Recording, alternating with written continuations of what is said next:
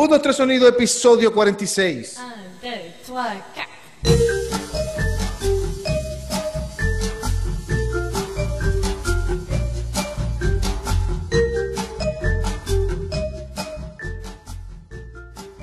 Un, 2, 3 sonido, episodio 46. ¿Cómo están muchachos? Bienvenidos a este nuevo episodio del 1, 2, 3 sonido, en este especial de 5 en 5, en esta quinta temporada. Eh, para refrescar la memoria, si eres nuevo, los primeros cinco episodios fueron de puras mujeres, este, mujeres en el rock nacional o el rock nacional. Y esta vez ahora es con gente involucrada con el rock nacional, como periodistas, DJ, locutores, lo que yo recuerde y los invito, más que todos amigos míos conocidos míos. Antes de comenzar, este, quisiera darle mm, saludos a los podcast aliados Track por Track que siempre están pendientes de nosotros, al perfil de Instagram Rock de Venezuela, que también está pendiente de nosotros, al podcast de Lucas, eh, hablando, hablando de equipo se llama. Me regañó la otra vez porque que no es hablando de equipo, no es los peroles de Lucas. Yo, bueno, está bien pues. Y a World Music Amanda, que también está pendiente de nosotros. Hoy vamos a conversar con un viejo amigo, una persona que conozco desde hace más o menos 10 años. Siempre nos, nos mandamos mensajes directos y ahí estamos hablando de cosas. Y nada, siempre estuve pendiente de su página. Creo que eran los precursores de estas de noticias de, de, de, Che- de- no de Chepazo, de... eh, ¿Cómo que se llama? Cuando, ¿Cómo que se llama cuando, hace lo- cuando es primera vez? Este, se llama. Tubazo, Tubazo rockero. Y es el señor Rufi Guerrero de Oído Sucio. ¿Cómo estás, mi brother? Gracias, gracias por sus aplausos a todos. Muy, muy contento de estar aquí en tu programa. El, el podcast de el podcast de Lucas se llama Los Peroles de Lucas. No, no, no. Yo pensaba que se llamaba Los Peroles de Lucas. Se llama Hablando de Equipos. Ah, ok. Me gustaban más Los Peroles de Lucas. A mí también, pero él dice que bueno, que, que- que él se quiere salir de eso. Pero él, él habla Una de... cosa, lle- lle- llevamos como 20 años conociéndonos. O sea, no sé qué estás tratando de, de hacer, eh, de hacerle creer a la gente, pero nos conocemos desde Más. comenzando el 2000. Sí, sí, ¿verdad? Sí, desde sí, el sí, primer- sí. Desde, el- desde nuevas bandas que participaste. Sí, es verdad, tienes razón, tienes razón, tienes razón. Yo me acuerdo una vez que yo no sabía que tú vivías en los Nuevos Teques y justamente en ese edificio vivía, en, para ese momento, la que era la- la- mi esposa, la mamá de mi hija, eh, vivían los, los- los hermanos de ella y no. nos encontramos. Nos vimos en el ascensor, en el Sí. ascensor, eh. ¿Qué haces tú aquí? Yo, ¿qué haces tú aquí? Y tú me dijiste, ¿qué haces tú aquí en los Nuevos Teques? Eso fue lo primero que tú me dijiste. Yo, bueno, bueno, ¿qué vamos a hacer? Tengo En que ese- explorar mundo, dije yo. Debe ser un edificio emblemático porque vivía, vi- vivía la familia de tu ex esposa, Ujú. vivía yo y vivía Manuel León. Virga, no sabía, eso sí no lo sabía, weón. Es, ese, es un, chamo, ese edificio hay que poner una placa abajo, weón. ¿Cómo que se llamaba ese edificio? Los Amanes. Los amanes, weón. Que tenía abajo como un abastico, tenía así como todo para que no caminara mucho. Exactamente, estaba todo allí. Para los que no lo saben, el, el- los Nuevos Teques es como vendría, es como que si es un pequeño San Antonio que había en los Por cierto, Teques. por cierto, también vive la, fam- la familia del Potro, vive en, vive en ese edificio. Pues ese- ese- pensé, coño, hay que llamar a la Comisión de Cultura de la Alcaldía de Huacaipuro para...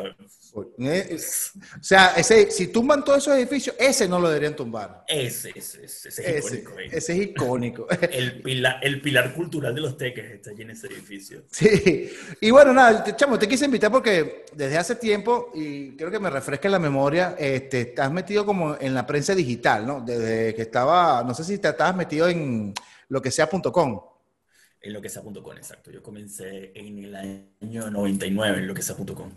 Me acuerdo porque te mandábamos las cosas de lo- del disco nosotros y tú las recibiste. Exactamente. Ve- ¿Ves, que nos, ves que nos conocemos desde, desde hace mucho tiempo atrás.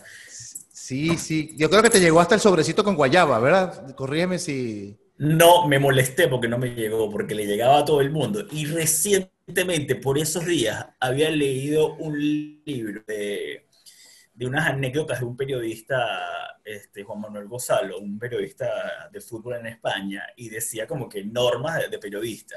Y decía, si a los colegas les llega algo que a ti no, llámate, llama y quéjate. Y creo que, o sea, me quejé por eso. Sí, chamo, yo me acuerdo. Era no sé por periodista, qué. sea, porque los demás tienen algo que yo no tengo. Era un sobre donde estaban todas las cositas y tres dulcitos de guayaba. Entonces, ¿Por qué yo no y los demás sí? Coño, Rufi, no me acuerdo, porque no, te, no me acuerdo, chamo. Capaz a lo mejor sí te lo llegó y alguien se lo comió.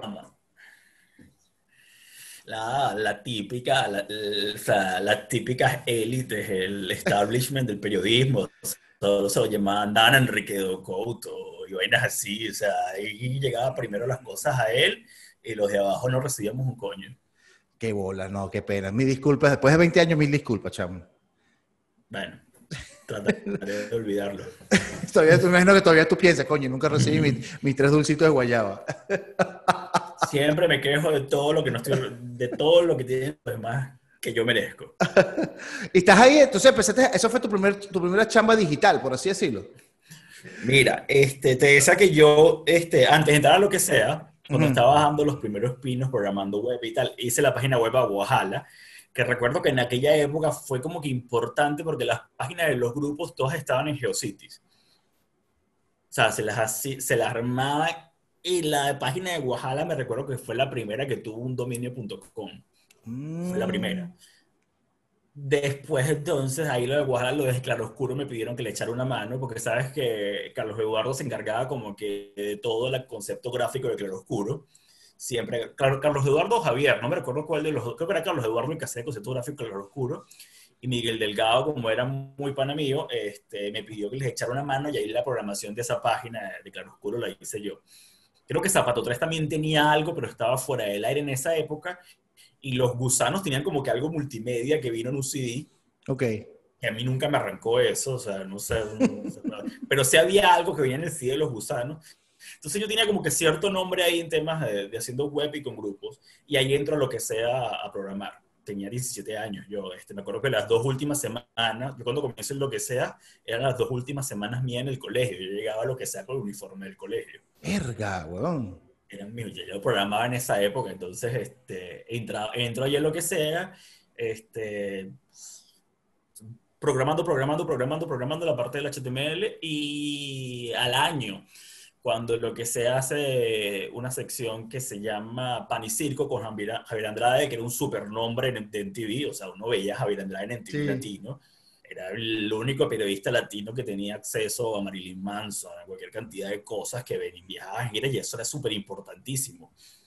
Cuando lo que sea, que había plata allí, este, le contratan a Javier Andrade, te puedes imaginar para mí trabajar al lado de ese tipo, por más de que yo estaba en una parte de, de- de programación, tenía contacto con él, empecé a hablar con él y todo lo demás, porque siempre todo lo que mandaba él pasaba por manos mías, y, o sea, pasaba por mano editorial de Madarrahamut, que era vi- vino de duro lo que sea, y ya cuando había que programarlo, iba a mis manos. Este, y bueno, hablaba con él, me decía, quiero esto así, quiero que este video salga así, quiero que todo lo demás salga así. Y hablando con ese tipo, que nunca me imaginé que, o sea, en mi vida que iba a poder hablar con ese tipo. Y yo le digo, o sea, empezamos a hablar y tal, y un día me da la oportunidad él de que empiece a escribir. Ya había escrito este, unas columnas en, en, en Urbe. Este, allí como que Enrique Couto siempre les, siempre decía, siempre metía la mano por mí, y Rebolledo reacio, pero como que Enrique siempre se quemaba las manos por mí, ahí me metía. Entonces me metió, pasaba el filtro de Rebolledo.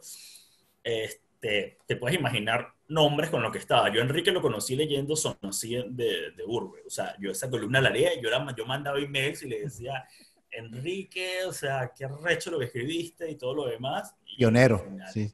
hasta día de hoy, panísima mío, Enrique.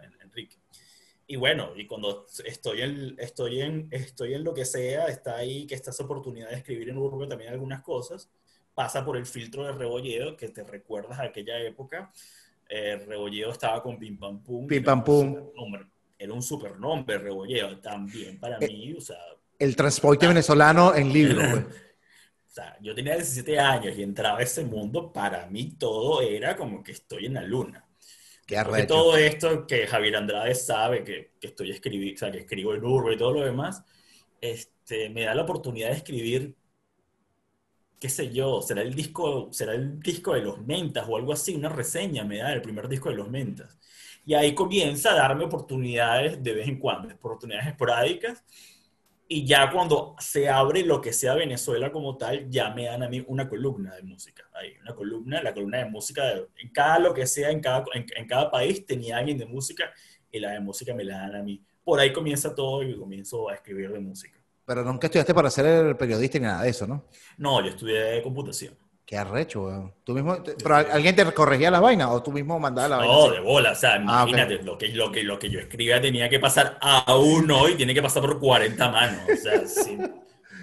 No dudo que ella me dijo donde pase mi misma situación y nadie corrija, no, pero o sea, lo que yo mandaba tenía que hacerlo súper digerible. Recuerdo que una vez, cuando Gilman estrena el programa El Garaje en BTV, Yo toqué. este, a Enrique se le ocurre darme un artículo de dos páginas completo a mí Mierda. para eso. Peleó allí igual con Rebolledo, con todos, no, no, sí, vamos a darle y tal. Entonces era como que hacer este, un, un prank, como que yo ir a, a, a hacer burda de troll, que, que, que, o sea, sí, ajá, me estoy riendo de lo malo sin saberlo. Era el primer programa de garaje. Bueno, yo fui e hice eso. Hoy en día me, me siento avergonzado de eso, de, de, de, esa actitud de ir a hacer troll, de que, ay, sí, que es súper malo. Claro. O sea, qué malote estoy hablando, hablando de esto. Este, pero eso fue un artículo de, de, dos páginas, un artículo con llamado en la portada, chamo. Yo tenía, no, no había cumplido los 18 todavía cuando eso pasó. Sí, no, yo me acuerdo de ese programa que tocó un grupo que era como fusionando música folclórica con, con rock, no sé si te acuerdas, que después se murió. Después el Gilman le hizo un especial, le hizo un especial. Pasaban muchas cosas, pasaban muchas, co pasaban muchas cosas extrañas en ese, en, en ese programa. Tú sabes que yo fui, cuando fui a tocar ahí, este, yo, de mucha, como dije, de tu muchacho no gente, así como que lo está diciendo, nos dijeron, si van para Venezuela Televisión, pasése por los pasillos, van a sentir la mala vibra de lo del Caracas, de lo del golpe de Estado y tal.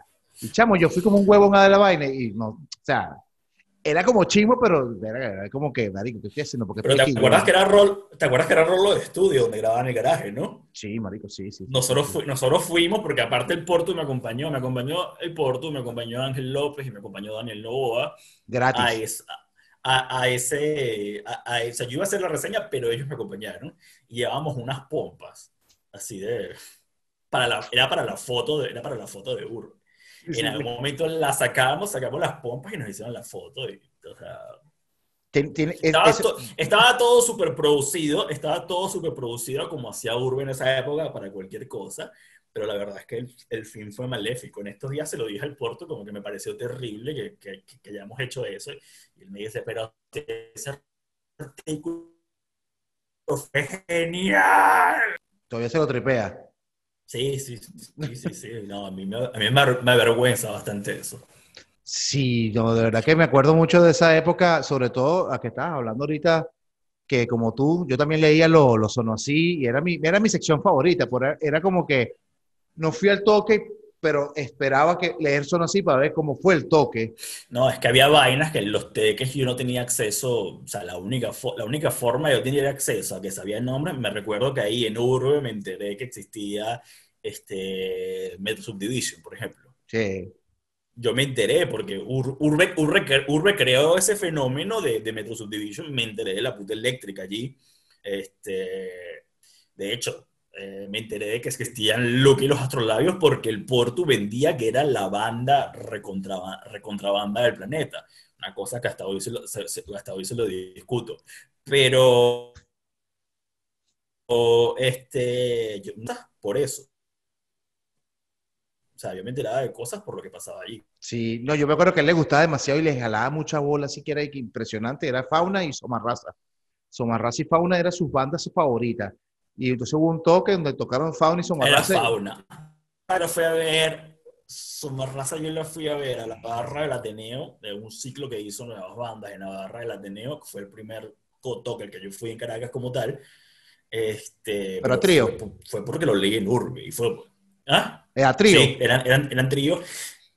Creo que fue justo antes de venirse a Barcelona. Creo que fue el último Mm. show justo antes de venirse a Barcelona, al show que yo fui a Somarraza, pero yo la única referencia que tenía de Somarraza era que Urbe decía que, que era lo más Somarraza. Bueno, a mí me encantaba, de verdad que en ese A mí no, no, a mí, a mí, a mí, a mí, me encantó ese show, a mí me encantó ese show de Somarraza. O sea, Sí. hay, hay, canciones que aún busco pero no está mondaje ni terre, pero canciones que me recuerdo a veces ese show y las busco. Yo las tengo, weón. Yo tengo, Ah, bueno, por favor. Te lo voy a pasar. te lo- Tengo la, necesito la can- necesito la canción de la guagua que canta Sí, en sí, ese sí, show. Que, que nunca la he encontrado. El maestro, RPM, radioactividad público, RPC se llama, perdón.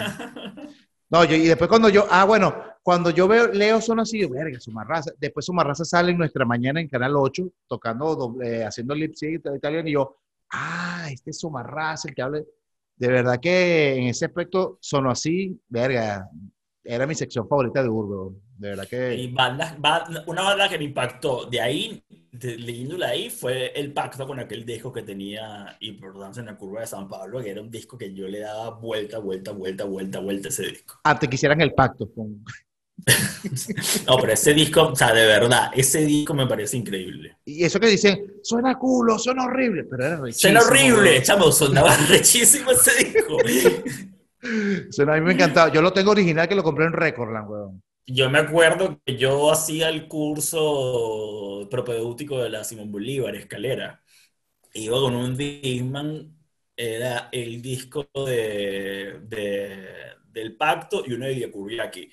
Y vuelta Palo, palo. arriba, con ese, con ese disco, en serio. Lo único Se que te, escuchaba se te acaba, se te acaba la pila.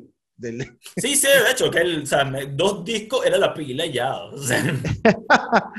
y Rufi, ¿y de ahí se te ocurrió la idea de hacer oído sucio o fue con otra gente? ¿Cómo fue eso? No, cuando salgo de lo que sea, porque ya comienzo a trabajar en un medio de información financiera y bueno, ya ahí, me, me- o sea, ahí estoy aburrido a los dos días, trabajando, ganando bien y tal. Tenía 19 años, si no me equivoco, y ganaba un sueldo, ganaba un sueldo importante en esa época, ¿no? Entonces, este, ahí me aburro bastante rápido y ahí hablo con, con Ruido este, y hablamos de, de- de ese interés que tenemos en tal, hacer un medio. Este, lo que sea cierra en, esa época, cuando viene el garagelas.com, este, y bueno, ahí tenemos como que el interés de hacer un medio y vamos dándole vuelta, vuelta a esa idea. Súper sencillo y todo lo demás, y lo que solo, lo que solo el interés, el, el interés este, inicial que teníamos era, no, necesitamos que nos den discos gratis. Necesitamos que, necesitamos que lleguen discos gratis a nosotros Y entradas. si podemos, y si podemos clavar la entrada a un concierto gratis, o sea, vamos a estar, pero primordialmente necesitamos discos gratis. Y nació por eso. Luego ya los meses que estamos formados, bueno, esa idea comienza con Ángel López, que era carajito en Urbe. ¡Coño! Ángel, eh, Me hiciste acordar ese carajo. Carajito. vive, vive ahora en Panamá, este, y Escribía en Urbe. Ah, también, también con el dedo de contacto cuando el, el, por- el, por- el Porto se va de el Porto se va de Urbe, el, que- queda en el que queda en Sonosí es Ángel. Ángel, por alguna razón, no recuerdo cuál, creo que cambió de trabajo y todo lo demás, no le podía dedicar tiempo a Dios sucios y nos quedamos Ruido y yo. Y ya después, como seis, siete meses después, este, ya William Padrón se pega con nosotros y está, está desde, el, o sea, desde ese momento con nosotros. Las Trinitarias. Exactamente. La Trinidad. Y Ya, eso ya, fue- ya, ya de ahí fuimos inseparables ya. Sí, y eso, eso también es una época donde hay mucho, por ejemplo, eh, el Miguel, el bajista de Claroscuro, tenía ruidosa. Que tiene que- ruidosa, que tiene ruidosa, que fue, fue por mucho tiempo la única forma, era una agenda bastante completa. de- Increíble, increíble, man. Y de ahí también estaba música.com.be, que estaba... Creo que Riverol entra, sí, sí, será por la misma época, no, no será por la misma época que entra Riverol con, con música.com.be, que también hace un trabajo importante porque aparte Riverol hacía conciertos. Como un MySpace venezolano.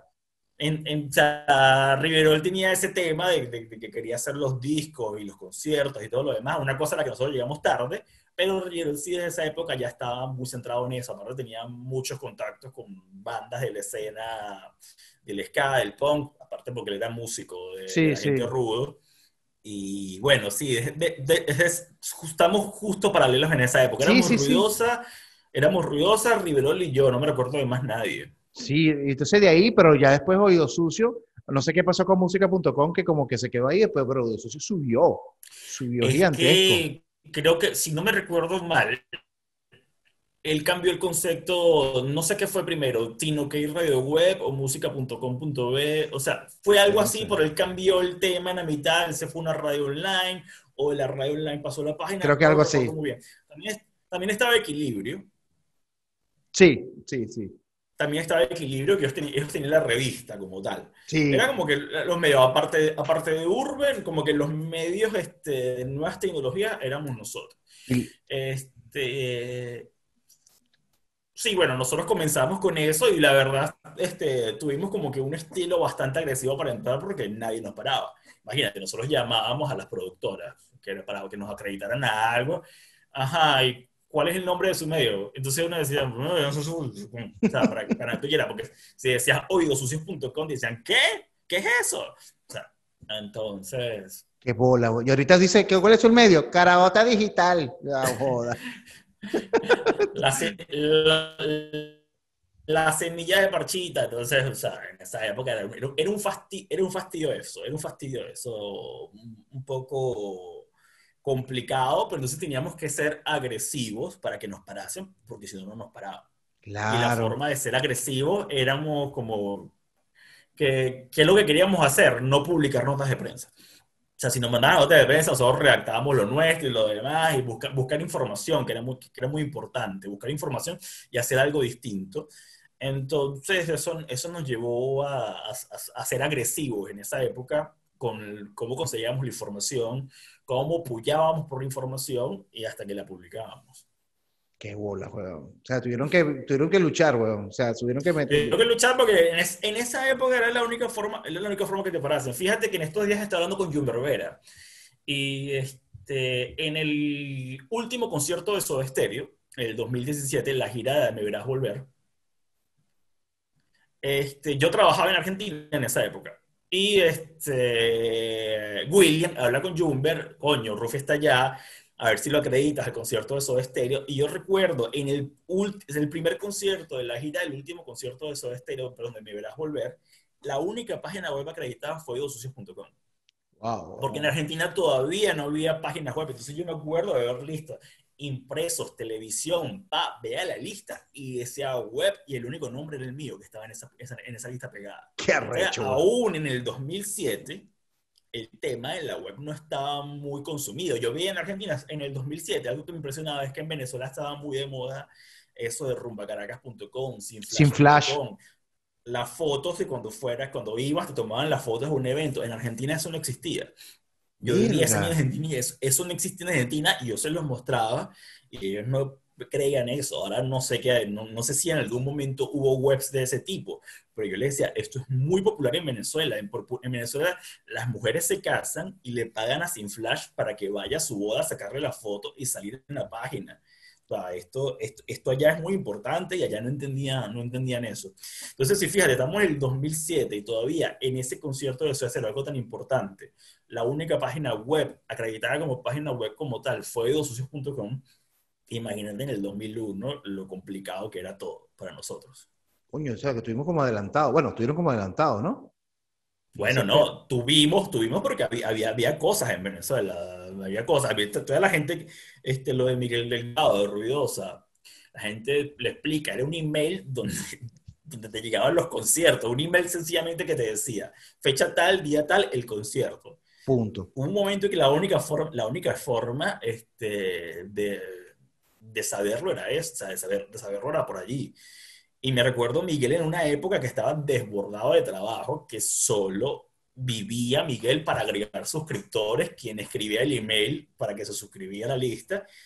En un momento Miguel pidiéndome ayuda para ver porque no podía mandar tantos emails por el servidor de Cantv, a ver cómo se hacía, a ver cómo esto, o sea, eso- eso- eso Se le fue las manos. Se le fue las manos. Que la fue las manos porque comenzó con 60 panas. Y yo me acuerdo que por esa lista, en ese momento eran más de 5.000 personas ya lo que manejaba Miguel, de- mandándole gente su agenda de contactos, el correo de los conciertos. Entonces había cosas importantes que para nosotros nos costaba mucho. A Miguel le costaba mucho eso. A Marco le costaba mucho hacerlo de la radio web. O sea, imagínate montar una radio web en aquella época, donde manejaba la programación y todo lo demás. A Angels le costaba hacer su revista, que lo hacía de su bolsillo. O sea, entonces a todos nos costaba un poco todo y todo fue bastante revolucionario en aquella, en, en aquella época. Sí, no, increíble. También estaba letras, me acuerdo, que era como la, eh, la competencia Letras de que, urbe. que- que- que era como que era más cultural, letras. todo- sí, sí. Letras como tal era más cultural. De hecho, ya de letras han salido todos los ministros de, todos los ministros de cultura que hemos tenido el chavismo, pero todos han pasado por letras. Sí. Este, pero no- era, era como una cosa más cultural. Nunca seguí mucho letras, sí lo, sí lo llegué a leer, todo lo demás, pero nunca, nunca lo llegué a seguir mucho como tal. O sea, Yo sí lo normal, sí. normal, pero mi, mi, mi periódico era Urbe, pues por, por, por los carajitos que sí, estudiaba en sí, el CBA y bajaba. Estamos, estamos de esa misma época. Sí, aunque no sé si, no sé si estás de acuerdo conmigo que después hubo una época que Urbe se puso muy sexual, que las portadas eran así como más para que la gente lo agarrara y no era ese peo indie que había antes, que, que salían bandas y vainas. Claro, me imagino Bueno, que ellos necesitaban crecer, me imagino. lo vivo un poco como lo viví en lo que sea, porque lo que sea siempre era como que una este, contrarrespuesta en TV, en Internet. Era una contra y siempre el modelo en TV fue para nosotros en lo que sea como que muy importante y sobre todo en la regionalización. Pasaba una cosa con NTV. NTV era una marca muy poderosa y sacó esa marca NTV Latino, que era muy poderosa como marca en Latinoamérica, pero en todos los países de Latinoamérica NTV perdía contra la competencia local. Ya. Perdía, perdía en Colombia contra Much Music, perdía en Argentina contra, eh, contra Much Music también, perdía en Venezuela contra Puma TV. En todos los países, MTV perdía contra la representación local porque a nadie le interesaba escuchar la Lupita. La Lupita interesaba en México. Claro. Y, o sea, y así con lo que, o, o era lo de México o era lo de Argentina. Entonces, esa, divis- esa división que hizo en TV de cono norte y cono sur, al resto, al resto del continente no le importaba. Claro. Lo que se se fijó muy bien en, ese detalle y por eso hicieron lo que sea en, ca- en, cada, en cada país distinto. Y yo me recuerdo haber como que pasado de esa parte de la respuesta de la cultura, de contracultura y todo lo demás, de cosas cool, a la parte donde el sexo, don- don- donde, el sexo, este, o sea, el sexo era lo importante. De hecho, cuando entra la plata, lo que sea de los impresionistas, la primera campaña que salió en televisión era sexo, psicodelia, sexo, música y psicodelia a domicilio, era el, era el lema de lo que sea. Era como que vender algo sexual y esa parte sí se llevaba muy, aunque eran empresas distintas, sí se llevaba de la mano de Urbe porque eran, lo- eran los mismos dueños. Qué bola, weón. No, no. Me hiciste, me hiciste recordar muchas vainas con esa. con esa No, vaina. pero había cosas, había, había, había cosas en Urbe impresionantes. Estaba recordando en días también con Enrique, este, en la campaña presidencial del 98, cuando hacían artículos que se iban con los presidentes, hacían artículos con Claudio. Fermín, que J volaba en un avión con Claudio Fermín y todo lo demás, artículos por bien. Esa había, y te recuerdas que, yo me recuerdo particularmente de dos casos importantes de periodismo que, de, que destapó Urbe. Una pelea que hubo en UCAP en, el- en los partidos de fútbol de ingeniería. Está hablando del 97-98. Pero una Ajá. pelea que creo, creo que tuvo muertos, si no me, si no me equivoco. Si no me equivoco, eso, solo- eso lo destapó Urbe. Y lo otro caso importante que destapó Urbe también, que ningún medio hablaba de eso, fue cuando hubo casos de SIDA en unos colegios privados de Caracas. Mierda, weón. Me Creo que me acuerdo, aquella acuerdo. me acuerdo aquella portada de Urbe de SIDA en los colegios. Creo que fue uno o dos chamos que contagiaron de SIDA a medio salón. Mierda, qué heavy. Era un, era un colegio de bien en Caracas y eso lo destapó Urbe. Este, o sea, me acuerdo de esos casos. Aún dentro de todo eso, dentro de todo lo raro, lo freak este, y todo lo demás, se hacía periodismo ahí. Había Sí. cosas que se destapaban y eran, eran importantes. Era un periodismo alternativo, moderno, sí. Ellos se fijaban en un este, periódico que se llama The Village, Mm. que era un periódico neoyorquino, que se- ellos, eh, eh, ellos, ellos lo tenían muy en referencia. Sí. Adriana Lozano. Adriana la tenía muy en referencia a eso, o sea, que Adriana siempre, o sea, siempre, siempre, siempre ha estado como que muy de tendencia y todo lo demás, y ella se trajo como esa idea en la cabeza de Estados Unidos, y con Lisa Ralde, que era como que el brazo ejecutor, pues llevaron a cabo, llevaron a cabo ese concepto en Venezuela. Sí, que era un jueves sí, un jueves no. O sea, cuando empezó, era un jueves sí, un jueves no. Y, y Pasó en algún momento los miércoles, no, no me acuerdo cuándo... Coño, que no me acuerdo, no me acuerdo. Pero yo sé que un jueves sí, jueves no, y después yo- se volvió todos los jueves.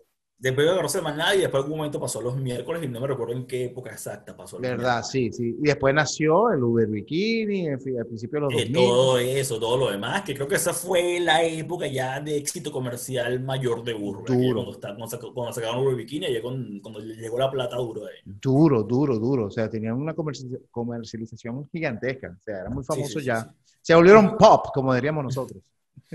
Mira, Rufi, y de las noticias así de, de audio sucio, hubo una que quisieron mostrarla, pero no, no, no pudieron por, por X cosas. O siempre dijeron como que, tácata. No, una, sea, hoy estaba hablando con un amigo de, no, no de una que no hayamos mostrado, la verdad, algo, algo que no hayamos mostrado.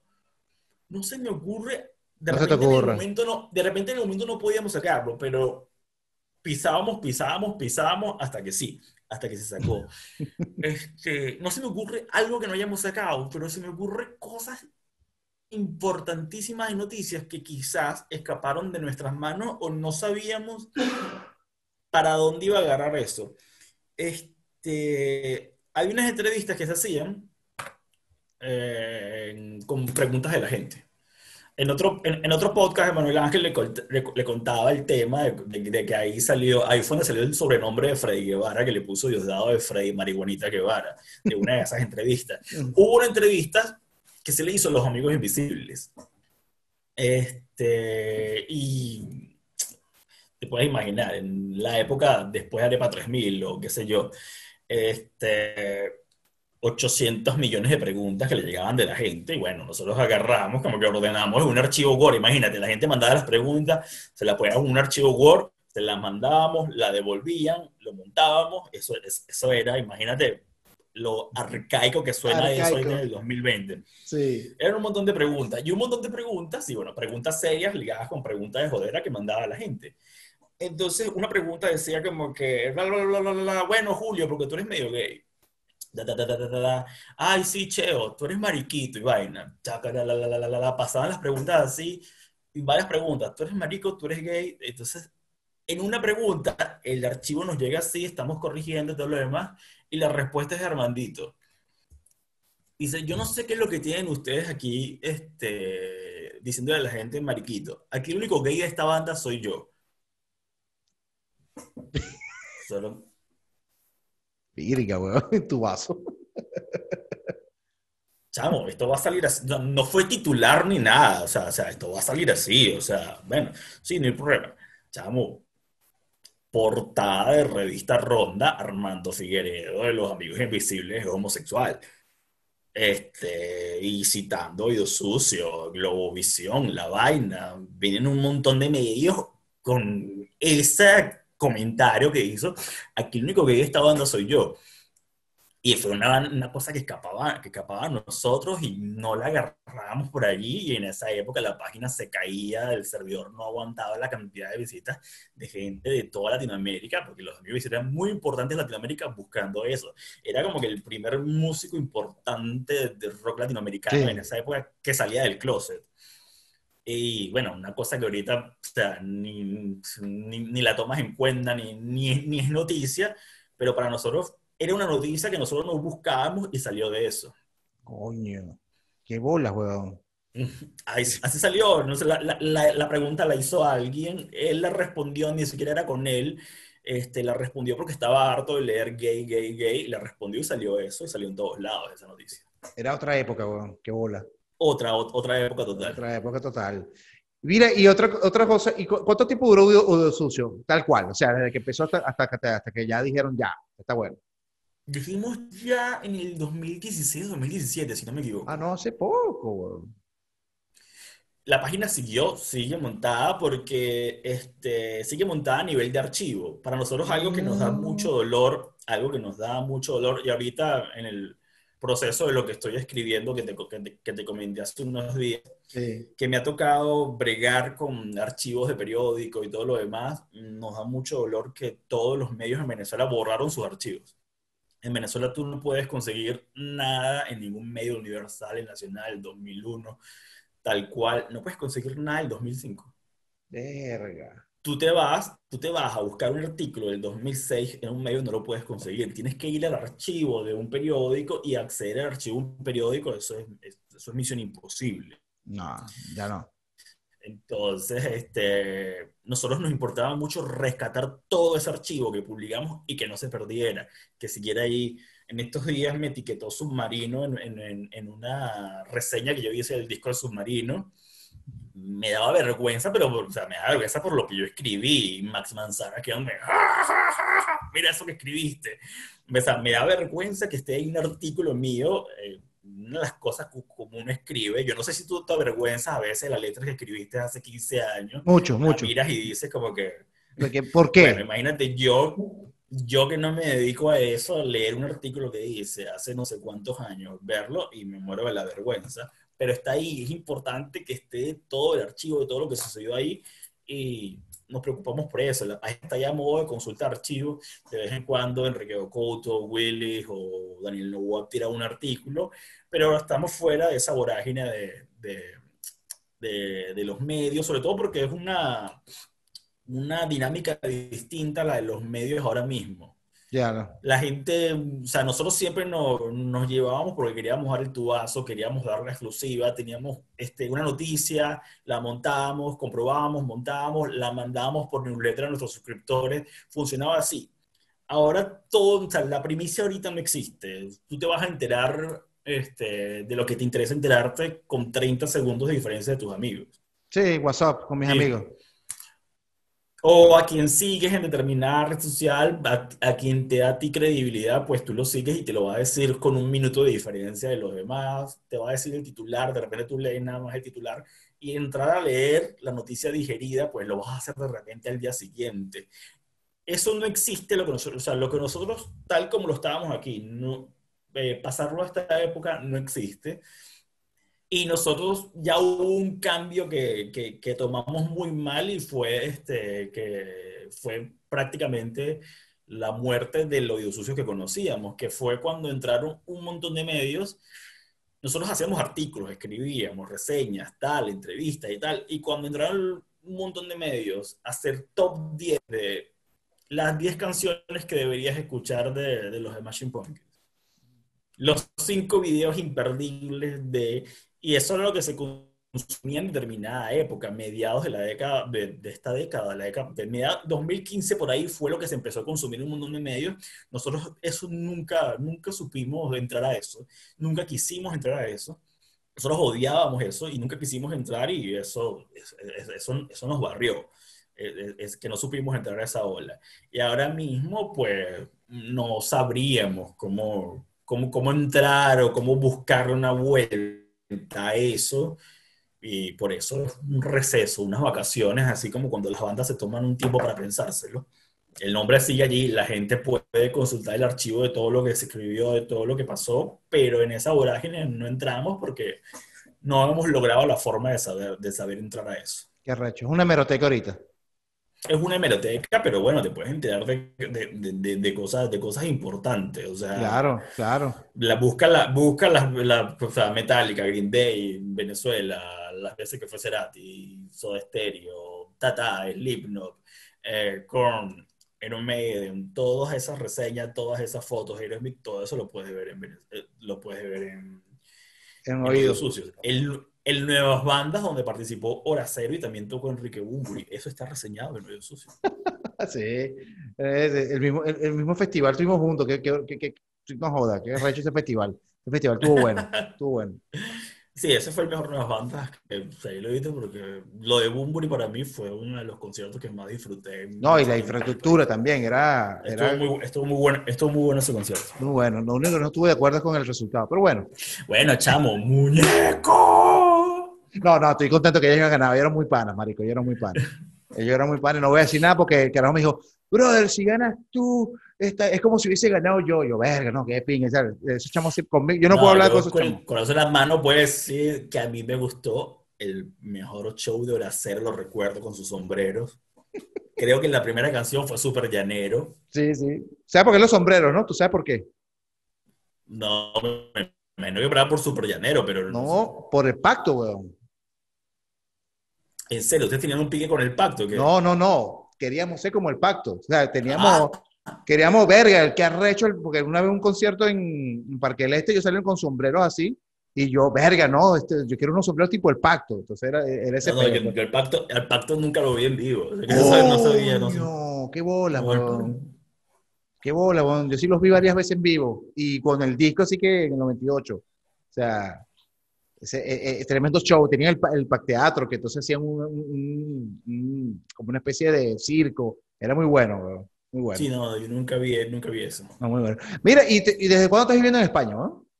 Desde febrero de este año. Ah, ok, te- ya. Dijiste Vine, ya. vine, vine varias veces el año pasado y bueno, ya, ya estoy aquí. O sea, de- de- decidiste quedarte y ya decir, bueno, aquí voy a empezar a echarle bola esa vaina.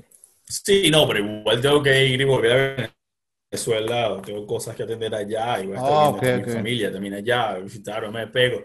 Este, pero bueno, ese era el plan, estaría, estaría yendo y viniendo, pero llegué ya a las tres semanas, tocó pandemia. Sí, ya de una vez. Así que el, el plan por, por ese lado cogea, pero bueno, nada, estoy bien aquí. Extraño a mi familia, extraño a Claro. mi mamá, extraño a mis amigos, pero bueno, estoy acá y manteniéndome en comunicación todos los días con ellos. ¿Te tripea a Barcelona?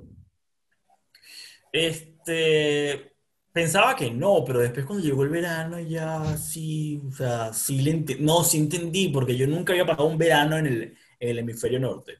Siempre había estado en invierno y otoño en el hemisferio norte, y cuando llegó el calor absurdo, el calor desgraciado aquí, Claro. tener la playa al lado, dije, ah, esto sí tiene sentido lo de tener la playa al lado. Porque en Madrid, me, en Madrid, que era la ciudad que me gustaba a mí de España, que Madrid me parecía increíble, no, el verano debe ser un- una aberración ahí encerrado en Madrid. Pero aquí con la playa al lado sí tiene sentido. Y entonces ya en el verano dije, no, esta ciudad es magnífica. Ya, y es súper turística, ¿no? Y bueno, esa parte de ahí, esa parte de ahí, pero- es- o sea, igual yo no, yo, yo, yo, yo no ando en, en esos circuitos, hay demasiada gente no ando en esos circuitos, pero lo bueno de como toda Europa es que estás a dos horas de cualquier lado. Sí. Me gustaría ir para España. de- Y la comida es buena. Pensaba, había, había hecho mi lista de, de cuando llegué aquí, de todos los grupos argentinos que vienen a Barcelona todos los años, había puesto así, Guasones, papá, había, había puesto Ciro y los persas, es más, un policía motorizado, había puesto toda la lista y ese todos los conciertos que ya de aquí a julio habré visto todo lo que, lo que, lo que me quedaba por ver, ¿no? No. Pues no. Pues no. Los, con- los conciertos volverán, yo no sé cuándo, pero no. ¿Cómo ves tú eso? ¿En verdad cuándo tú ves que, lo que, que todo se reactive eh, a nivel de los conciertos el año que viene?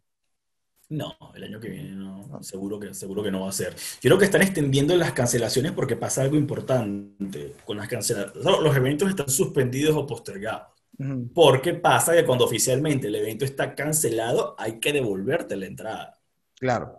hay que devolverte el precio, hay que devolverte lo que tú pagaste, que resulta que tú pagaste una entrada en el 2019 o principio del 2020, por ejemplo, Paul McCartney aquí en Barcelona, pagaron no sé cuántas personas una entrada que vale más de 150 euros. Esa plata la productora probablemente ya la entregó al artista, a la- a la- a como tal, al, al, al, al management del artista. Esa plata no la tiene la productora, ninguna productora tiene la plata de las entradas. Eso está Claro. puesto en la inversión de publicidad, en la inversión del, del- de la location, en el pago del artista. Nadie, o sea, la productora no tiene esa plata y el artista no te va a devolver la plata. El artista te va a decir, o sea, yo no estoy cancelando. Yo Claro. estoy aquí para, yo estoy aquí para tocarte, va a decir el artista. O sea, la plata no te la voy a devolver. Cuando, cuando, cuando se dé la situación, pues yo tocaré. La plata es lo que me diste adelante, ya lo tengo. Ya Claro. se, lo habrán, se lo habrán gastado ya. O sea, imagínate, así como estamos todos estirando la plata durante este año, Sí. la plata que tenías, los ingresos que no recibiste, durante este año, así estarán los artistas a su nivel, a su nivel de gastos más excéntricos. o sea, este, bueno. las mansiones necesitan, necesitan mantenimiento. Entonces, yo creo que las, las, las promotoras de conciertos como tal extienden lo más que se pueda eso de cancelar los eventos, porque sin duda va a haber este, un problema. Haber algunos conciertos que se van a tener que cancelar. Eso es, o sea, un año más de conciertos se te va a morir un artista, un artista en el medio. este, va a haber conciertos que se va a cancelar y esa plata habrá que devolvérsela a la gente. Sí, Ahí va, a haber, ahí va a haber un problema grave y yo creo que la normalidad del mundo como tal, el que conocíamos, no volverá, aunque han vuelto ciertas cosas, pero no volverá hasta que efectivamente haya una vacuna a la que tenga acceso todo el mundo. Y en eso podemos tardar todavía buena parte del 2021. Así que yo, no- lo daría hasta final del año que viene, este, que, que, que podamos volver a ese mundo, a ese mundo que conocemos bajo ciertas adaptaciones. sí, chamo. Eh, es, preocupa- es preocupante para, todos los- para todas esas personas que, que de verdad que, que compraron su entrada y ahora tienen que ver qué pasa, porque son bastantes personas. O sea, yo la única entrada que tenía era para ver a Harry Styles. Coño, ¿te gusta? No, a mi novia le gusta. Ah, sí. Era, Oh, no, era- porque era- tiene- era- Tiene temas buenos, tiene temas buenos. era- era la única entrada que teníamos al final para, para comprar, era para, para mayo, era ese concierto, y esta, lo movieron para febrero, y a mí me parece improbable que ese concierto sea en febrero. Yo había- Te estoy hablando de un concierto de una entrada importante, o sea, de una entrada, de una entrada cara. Este, y te extienden lo más posible hasta llegar a ese momento de la devolución, porque efectivamente el productor quiere que ese evento se dé, sea cuando sea, para no devolver la entrada. Claro, Y ya el productor va a perder. Ya con todos estos retrasos, con todas estas postergaciones, ya el productor perdió. Lo que no quiere el productor es perder más exacto. perder más hasta el nivel que lo obligue a quebrar, a cerrar. Eso es lo que están evitando, extendiendo más la fecha de devolución de esas entradas. Verga, chamo. no. Yo, había comprado, yo iba a comprar justamente el Ten Impala que iba a tocar aquí el año pasado, iba a tocar, no lo compré, menos mal, güey. Porque no se sabe. O sea, bueno. yo, lo que, yo, yo lo- yo yo yo que esperaba de este año era ver 500 grupos argentinos que vienen a Barcelona todos los veranos y ver a Liam o a Noel. Yo esperaba, esto iba a pasar, o sea, esto es un año normal en Barcelona. Bueno, Mira, chamo, una pregunta, y, y quiero que me aclares un pelo. Si en el 2005 salió un artículo en, en el feriado de que te, el carajo que tiene la ñ. eso, Yo fue, no estoy- eso fue en el, 2000 eso No. fue en el 2005, fue en el 2003, Siete. por ahí. 2000. ¿Tres? Ah, bueno. Pensé que había sido. Fue como una semana de- antes o después del 11 de abril. Una semana antes del 11 de abril fue eso. Mm, 2003 fue el 11 de abril. Que fue, un 2002, report- no me acuerdo. fue, fue un reportaje largo, saliste en la portada, creo, y todo. Sí, sí, se en la portada, en la portada todo el domingo. Explícame bien cómo fue ese peo, porque yo no estuve al tanto de la. O sea, no me acuerdo cómo fue, no, qué pasó después, o sea, pero en ese momento fue full importante, ¿no? No, ese momento fue full importante porque era una apertura que se hizo a registro de dominios con nombre, con caracteres en- no en inglés. Entonces, bueno, yo registré españa.com, español.com, varios dominios con nombre, con, con nombre.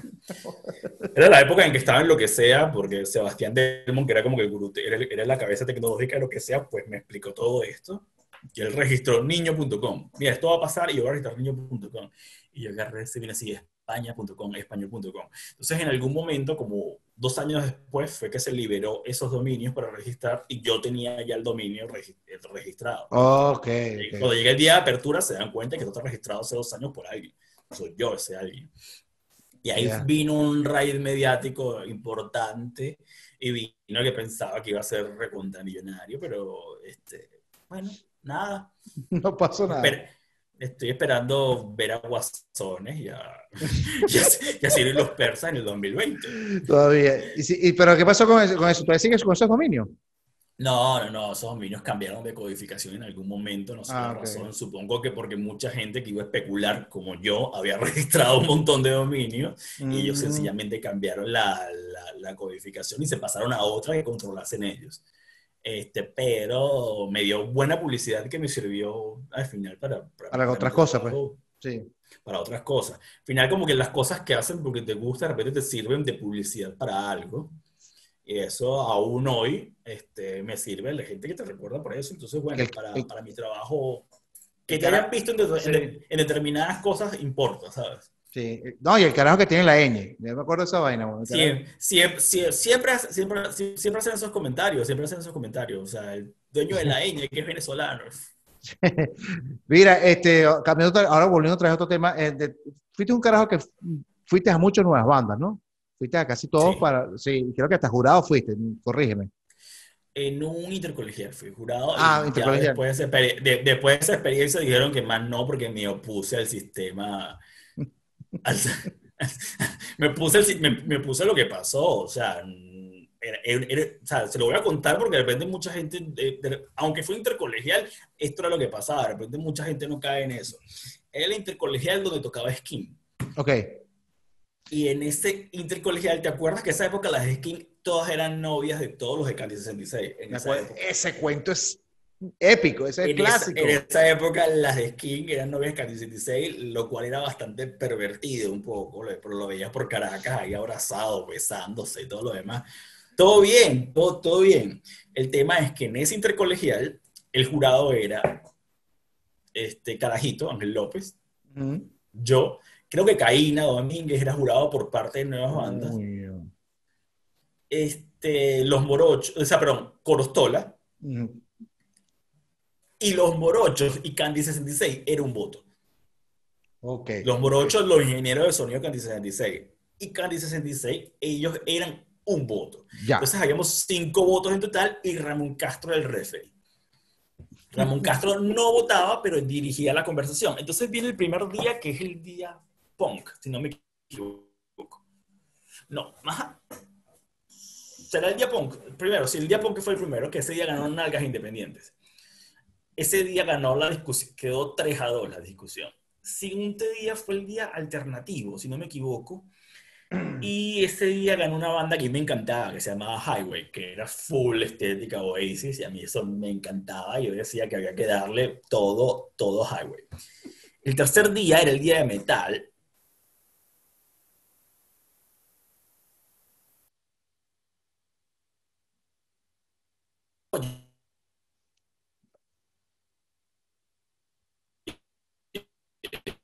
¿Aló? Ajá, volviste, volviste, volviste, volviste. Así que te quedaste así. Ok, bueno, entonces, Metal. entonces bueno, este, el, el- el día, de, la, el, el- día de, de que ganó Highway habría quedado 4 a 1 la, la discusión, no me- si, si- si no me equivoco. Ujú. Y el día de este, Metal, hay Metal. una banda que se llamaba Parcas, Parcas que tenía un muy buen show, y llevaban un montón de público y todo lo demás, y tal, tiene un montón de show, y era, era bueno, pero de repente musicalmente no sé, bueno, no sabré decirte a nivel de metal Sí. qué es lo bueno y qué es lo malo. Pero como que el público tenía una barra y que pedía que ganase, y tocaba skin. Entonces, una- una- un debate discutido en el jurado igual, pero ese día no quedó 3 a 2 o 4 a 1 como debe haber quedado los días anteriores. Ese día la discusión quedó 9 a 3. Porque ese día Candy 66 contaba como un voto cada uno y este los morochos eran un voto cada uno. O sea, de un día para otro. Yo, yo así como que, mira, ya va, pero estamos votando más de lo que votábamos ayer y era- fue así, o sea, fue así, no, bueno, sí, me parece que lo mejor fue Skin. ¿Quién todos votan por Skin? Una de las cosas más extrañas de ese día fue ver a Ramón apoyando una postura de Can 66. Creo que esa fue la única vez que eso sucedió en la vida. Que estaban, a- que estaban apoyados en un fin común ellos dos, pero pasó y nosotros así como que éramos Caína, Carajito y yo como que no. O sea, no puede quedar la discusión 9 a 2, o sea, no puede, 9 a 3, no, no, no sucede eso, no es legal. Y ahí peleamos y peleamos y peleamos. En la noche mandamos un email molesto por eso y ya de ahí salí del sistema de, de, de- de los jurados. Más nunca me invitaron absolutamente para nada. Verga, weón, qué bola. Y ganó Skin. Más nunca para nada. ¿Ah? Y ganó Skin. Ganó Skin, pero o sea, es que a mí, no, a mí no me interesa, a mí no me interesa quién pudo, o sea, quién ganaba ese día. Lo que me interesa era, y fue mi argumento, de que, bueno, yo entiendo que en el Nuevas Bandas como tal puede haber un criterio comercial o un criterio de no sé qué para que gane esta banda, lo entiendo. Pero en un concurso de niños es bastante frustrante que este, pase algo que no, es no está claro para la gente. Lo importante sería el que se destaque más. De hecho, en ese intercolegial lo ganó Highway. Que al final no sé qué fue la vida de esos chamos, porque era una banda, una banda súper cool. Y es esa típica banda que terminan todos estudiando en Berkeley al final. Sí. Tí- tí- tí- tí- tí- tí- típica banda venezolana en la que todos terminan estudiando en Berkeley y, se, y se desaparecen y qué sé yo, serán ahorita ejecutivos bancarios, tendrán no sé, Corredores de seguro y eso. tendrán un bodegón, tendrán una cosa así, o serán músicos de sesión, qué sé yo lo que habrá sido. Pero eso fue la banda, esa fue la banda que, que ganó en ese intercolegial al final, y este, pero lo, a, mí, a mí me marcó para siempre lo que pasó en esa votación. Y después cuando hablo con otros que jurados, o sea, ya entiendo por qué pasan muchas cosas al final, porque, pero ¿por qué eligen esto? Pero creo que todo eso forma parte de, de ese, Del universo. de ese mito, de ese funcionamiento en el universo Nueva Banda. Igual no desmerito para, no desmerito para nada el trabajo que hace, que ha hecho Feliz lleva todos estos años y me parece genial. Este, pero siempre tiene esa, eh, eh, sie- siempre esos festivales tienen esa cosa que es lo que lo hace, lo que los hace crecer ¿Y cuál- este, en, en ¿Y su cu- leyenda. cua- de todas las nuevas bandas, ¿cuál fue el que más, así que tú más recuerdas? Y tú digas, a ver, ¿qué bola esta nueva banda si estuvo bueno? No, es el tuyo, el Sí. tuyo, el tuyo fue el Mm. mejor. Es que el show, o sea, pero es más que todo por Bunbury, ese show, ese, Sí, sí, ese- ese show de Bunbury, ese show de Bunbury fue increíble. Y uf, si me hablas de participantes, No, digo, de- digo como, de e- como evento como tal. O sea, No, no, es, creo que ese fue el mejor Nuevas Bandas de todo, Yo- de montaje. yo siento todo lo demás, también. a pesar de que hubo, hubo, hubo Nuevas Bandas del Teresa Carreño, también fui uno en el, en el, el del Nacional, eh, uno en el que estábamos trabajando cuando fue en el Sanville, que estábamos trabajando con Sónica. 2003. Este, que también fue, este, también fue un montón de gente. Ese lo ganó Master Guru, si no me equivoco. Sí, sí. Este, Master Guru, una banda que me encanta. A mí también. Y me pareció bueno el montaje, como, o sea, algo que me impresionó, no como montaje, me impresionó lo que armó la vida Bohem cuando participó a nivel de público, las pancartas y todo aquello, lo demás. O sea, todo aquel movimiento que ellos, que ellos hacían, eso, eso a mí me, me, llamó la atención bastante. Sí. No, nunca me, nu- nunca me gustó la vida bohem este, por un tema generacional, o sea, no, no estoy sí, sí, estoy en sintonía con, con no sé, estoy llego. Yo, yo sigo escuchando las mismas cosas hace, de, de- de hace 20 años, llego, aunque tengo dos canciones de la vida buena en, en, los playlists ahí de Spotify. Pero sí, lo que ellos han hecho como tal, a nivel de cómo mercar la banda, siempre me, me ha parecido súper interesante. Sí, yo toqué, yo toqué en ese festival cuando ganó la vida Bohem, en el tributo Zapato 3, y ver la reacción de los chamitos todos disfrazados, la cosa. ¿Te acuerdas que estaban llenos de pintura y todo lo demás? Que los chavos se pintaban de. Yo no lo entendía. fue- No lo entendía. No sabía lo que pasaba, no sabía lo que pasaba, pero era interesante que, que alguien estaba haciendo, haciendo esas cosas. O sea, a mí eso sí, eso me llama la atención. Igual como me llamaba la atención a- a- aquella manera en que siempre se mercadeó Candy, ¿sabes? Sí, Siempre sí, todo sí. misterioso, siempre como que... Estilo sentimiento, más o menos. No estaba en esa época de sentimiento yo, pero fíjate que si tú, si, si tú lo- Sí, sí, sí. si- tú lo comentas así, pues Giancarlo, que es un tipo muy de piña con el que puedes hablar y todo lo demás, al final él lo rodeaba esa aura, como que ellos no hablaban, como que ellos súper... ah, o sea, era como que, eran como que antipáticos cuando al final no hablabas con esos tipos cuando quisieses y, y era- y- y eran unos tipos de pinga, pero esas cosas a mí me, me llamaban bastante la atención Sí. esa manera, esa, esa, esa esas maneras distintas de, de de vender lo que estás haciendo. Increíble, ¿no? Porque lo fácil en- en Venezuela cuando tienes un, en esa época en la que estábamos nosotros, era como que una, tienes, tienes una banda o, o quieres ser Soda Stereo o quieres ser Los Pericos. Era como que lo fácil de pensar. Eran, eran, eran como que dos tendencias. Querías hacer esto, querías hacer... Y de repente en un momento querías hacer Café Tacuba. Pero, no, pero no, te, salías de eso. Entonces, cuando una banda sale de ese esquema y tiene otros métodos para mostrar lo suyo, a mí me parece recontra interesante. Sí, tú sabes que yo fui al primer concierto, el primer toque de Canción 66. Y no, y, o sea, no me acordaba, un amigo me lo acordó, y que fue en Lomas del Ávila, en un, en un salón de fiesta, weón. Y, y- me acuerdo porque tocaron Epic de Fade No More.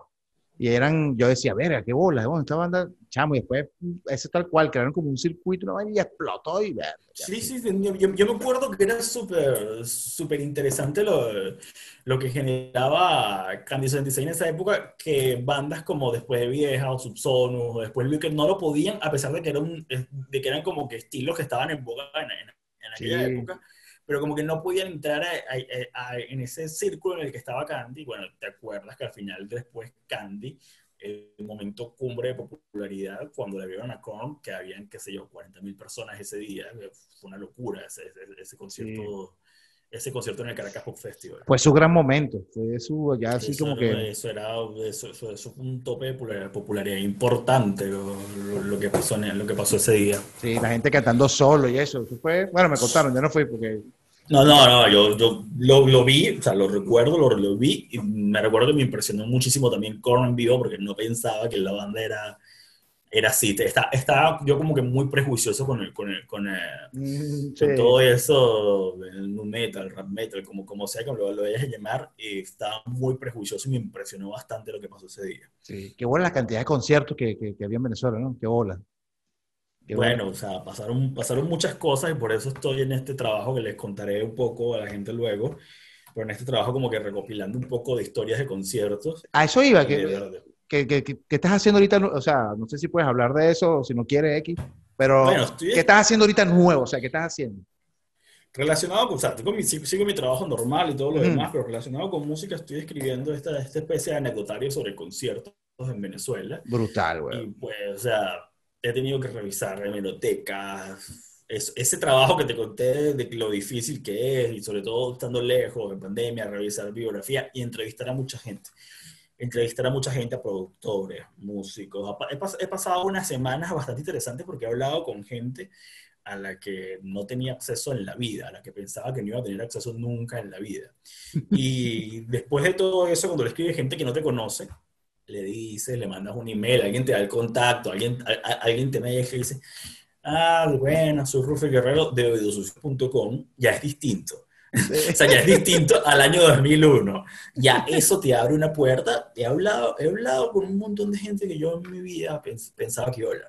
Qué De cosas de organización de eventos, de anécdotas de eventos que de verdad me, me dejan, o sea, me, impre- me impresionan un montón de historias de lo, de lo que pasa en Venezuela. Qué arrecho. De lo que ha pasado en Venezuela, esta historia de conciertos es, es impresionante. ¿Y cuándo piensas lanzar eso? Espero tenerlo a final de este año, ya Ah, coño. listo, ya completo, espero tenerlo a final de este año, pero cuando, cuando va a estar en la calle, bueno, en algún momento del año que viene, este, espero que lo tenga, pero espero tener ya a final de este año ya mi parte, mi parte completa para que pase el proceso de, de que gente que sabe leer y escribir como es debido ponga, po- ponga eso que estoy haciendo en una versión digerible para el público. Sí. Coño, pero aunque sea lánzalo digital. No, no, no, es que, es que, es que, es que, o sea, No seas es como Feliz. Ayueva. Feliz Ayueva que sacó el libro. ¿Cuándo lo sacar en digital? No, por ahora no estoy interesado. Que sea antipático, vale. Este, no, bueno, igual cuando la gente, que la gente me pregunta, ¿y qué? ¿Qué, qué los vas a lanzar con una editorial? Y que, pero, ¿de qué me estás hablando tú? O sea, me, me siento a, a- a las bandas del año del, del 2000. Que dicen, vas a sacar el disco, ya, ya hablaste con una disquera. Sí, ajá. Ti- Latin ¿Tienes una, World. disque- ¿Tienes una disquera? No, no tengo nada. O sea, yo cuando hice esto, lo voy a sacar yo. Y bueno, ya asumí, ya asumí que soy yo y asumí que la parte este, primordial de esto es que esté en digital accesible a mucha gente. Eh, habrá, habrá físico también, probablemente. Claro, claro. Digital accesible para todos cuando, cuando empecemos a hablar de él. Claro. Bueno, Rufi, llevamos como una hora hablando, chamo. Qué agradable, qué pinga volver a conversar contigo. Este, me imaginé Me que. a, a mí me encanta hablar siempre con el, con el clan de los amanes. el, epicentro, el epicentro cultural del, del municipio de Huacaipuro. Porque yo fui un samán. Ok, Yo me gané esos papeles, yo me gané esos papeles para ser un samán. no, chamo, súper contento de haberte visto. Siempre, estoy, siempre nos mandamos DM. Eh, no hablamos de la parte que eres el gurú del Twitter. O sea, la- todo el mundo en Twitter nos joda. Está ahí pendiente de lo que tú dices, lo que tú haces. Fanático del fútbol, que ahí en esa parte no me meto porque no sé nada. Pero Gra- gra- gracias por alimentar a, a mi legión de culto, te lo agradezco. Les mando un, les mando un saludo a todos y si ponen el código que sale aquí abajo, tienen un descuento en mi colección de zapatos. mi mamá te sigue, weón. Qué bola, mi mamá. Chamo, qué pena, o sea, qué vergüenza. Ay, yo sigo un muchacho que se llama Rufi, tira unos buenos datos. Yo, verga. Ey, ch- chamo, ya es suficientemente vergonzoso que me siga mi mamá para también tener que lidiar como que sigan la mamá de mis amigos. Chamo, Eso es que- terrible. Pero yo no le dije nada. Yo, ah, sí, yo no lo conozco. Le dije, Ah, no sí, es lo que- es lo- es lo que yo diría. ¿Sabes, sabes, sabes, sabes que una vez, una vez me contaron en un concierto de Juanes,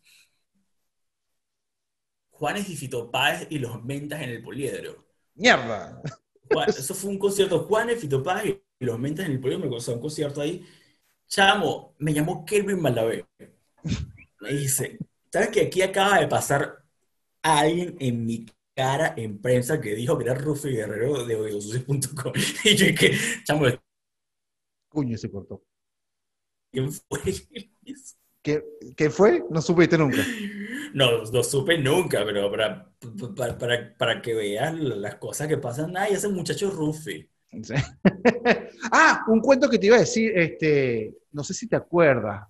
Una, creo que eh, fue en el 2006, tú, eh, eh, cuando estaba Vinilo tocando, que ganó el eh, Vinilo Verso en el, en el, en el Nuevas Bandas.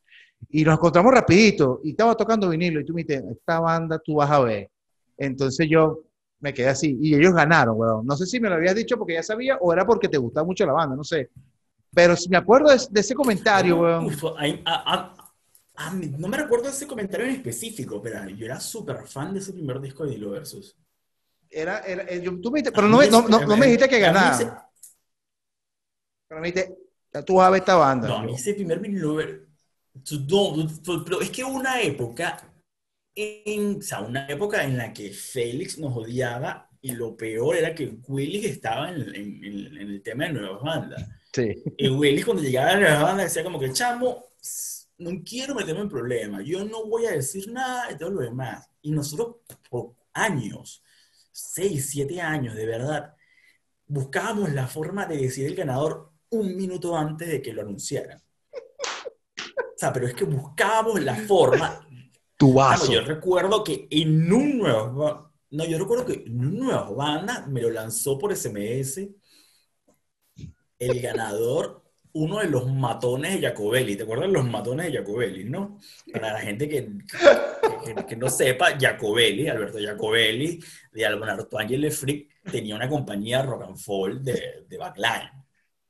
Y los tipos, que los técnicos, los que llevaban el backline, los, los tipos papeados, tenían, tenían que cargar amplificadores. Los matones. Eso le decíamos los matones, los matones de Jacobelli. De cariño, pues, de cariño. Chamo, uno de los matones, uno de los matones me manda un SMS y me dice, ganó tal, porque por casualidad estaba ahí cuando eligieron el ganador. Qué leche. Y ya como Willy se había desentendido, dijo, en Nueva Banda yo no tengo nada que ver, en Nueva Banda yo no hablo con ustedes, Rudy y yo pegamos, chamo. Ese, en ese Nueva Banda en específico no teníamos a nadie que nos dijera el ganador. Estaba frío. como cinco minutos antes. ¡Pah! O sea, y Willy, Willy, Willy llegaba a ver de los videos que se chamo, yo no he hablado con ustedes, nosotros nos enteramos, nosotros, o sea, pero no, o a veces hablaba con los jurados y le- le- les decía, o sea, pues, o sea, el último que publicamos fue uno en el Nacional, no recuerdo quién habrá ganado en ese, ¿O Kills? pero ¿O, fue o Holly? uno donde tocó la banda esta, ¿Holly o Kills? Ve. Este, sé que en esa nueva banda tocó la banda de Cuamas y esta, este, la, que eran como que Ah, se, este, lo, lo... Ah, se me olvidó. En ese Nuevas Bandas, este, fue el último como que sacamos un resultado, de- o sea, sacamos un resultado como que esta es la banda ganadora y, o sea, ya como que, ya como que no, mm, o sea, como que ya sabían que eso iba a pasar y en un momento dejamos de hacerlo. ¿Te, acu- te acuerdas que por una época publicábamos noticias del Día de los Inocentes? Una cosa que sería hoy imposible, porque pones una noticia del Día de los Inocentes y ya a los dos minutos en Twitter la gente abajo te estaría diciendo como que esto es fake, esto es fake. Pero yo me acuerdo Sí, me noticias acuerdo. clásicas como el disco, el disco en español de Metallica, que es una vaina que salió al día siguiente en el Universal, el Nacional, que Metallica iba a sacar un disco en español. O cuando Soda Stereo iba a cantar en el cierre de campaña de Chávez en el 2006. Que Soda Stereo se iba a reunir para cantar en el cierre de campaña de Chávez. O sea, una foto, y chamo, y los medios hablando de eso, y llegué, pana, ha pasado un día y ustedes no saben que ayer fue 28 de diciembre. Hoy sería imposible esas cosas Sí. este, pu- publicaron así y que la, que, la, que la gente la siguiera. Pero bueno, yo creo que en esa época, es- esa época de batallas que tuvo Odio Sucio contra nuevas bandas, a pesar de que, a pesar de que, de que William, de que William estaba en nuevas bandas y en Odio Sucio, y a pesar de que nos queremos todos este, fue bastante divertido. Fue bastante divertido como salían esas noticias y fue una guerra de anuncios Fíjate, bastante comentada en esa época. y fíjate que ahora está el chico bipolar que lanza noticias que son medio así parecidas, weón. ¿Verdad, weón? Pero la gente ya, la gente, la gente reconoce la marca y sabe, se lo toma re cool, se lo toma re cool la, la cuestión. Pero en aquella época nosotros solo lo hacíamos el de los inocentes. Claro, y, sí. O sea, era cómico, era cómico que medio nos tomasen cuando era evidente, era, era evidente que, que era una tontería lo que estábamos colocando. Qué bola, weón, qué bueno. Coño, Rufi, bueno, brutal, chamo, haber hablado contigo. Me trajiste muy buenos recuerdos, qué buena conversa. Este, unas últimas palabras en este show. Cuídate. Chamo, estoy muy preocupado por ti, Patulín. Cuídate por tu salud mental. O sea, si llegas al 5 de noviembre con, siendo una persona que está este, en sus cabales, a diferencia de todo Miami, a mí me parecería un triunfo. No, no, no, tranquilo, todo eso va en camino, está bien. A mí me parece, a mí me parece, cuídate, padre. Me, me- me preocupa tu salud mental como la de toda la gente en Florida, así que por favor no se maten. Cuando me pases lo de Somarraza, me pasas también tu versión del himno, te lo. En, en Neofolclore te la va a pasar. Rufi, ¿verdad? Qué fino hablar contigo, chamo. Salud, estamos en contacto. Déjame saber cuando tengas listo todo el proyecto que tienes eh, ahorita este, para. Muchas Ah, gracias, Patolín. Muchas gracias por este eh, rato fabuloso. Así que cuídate. Tú también, brother. De verdad, moca le por allá. mando un saludo también a la gente que llegó hasta este momento a oírlo. Exactamente. Punto tras sonido. Bye, bye. Chao. Cat.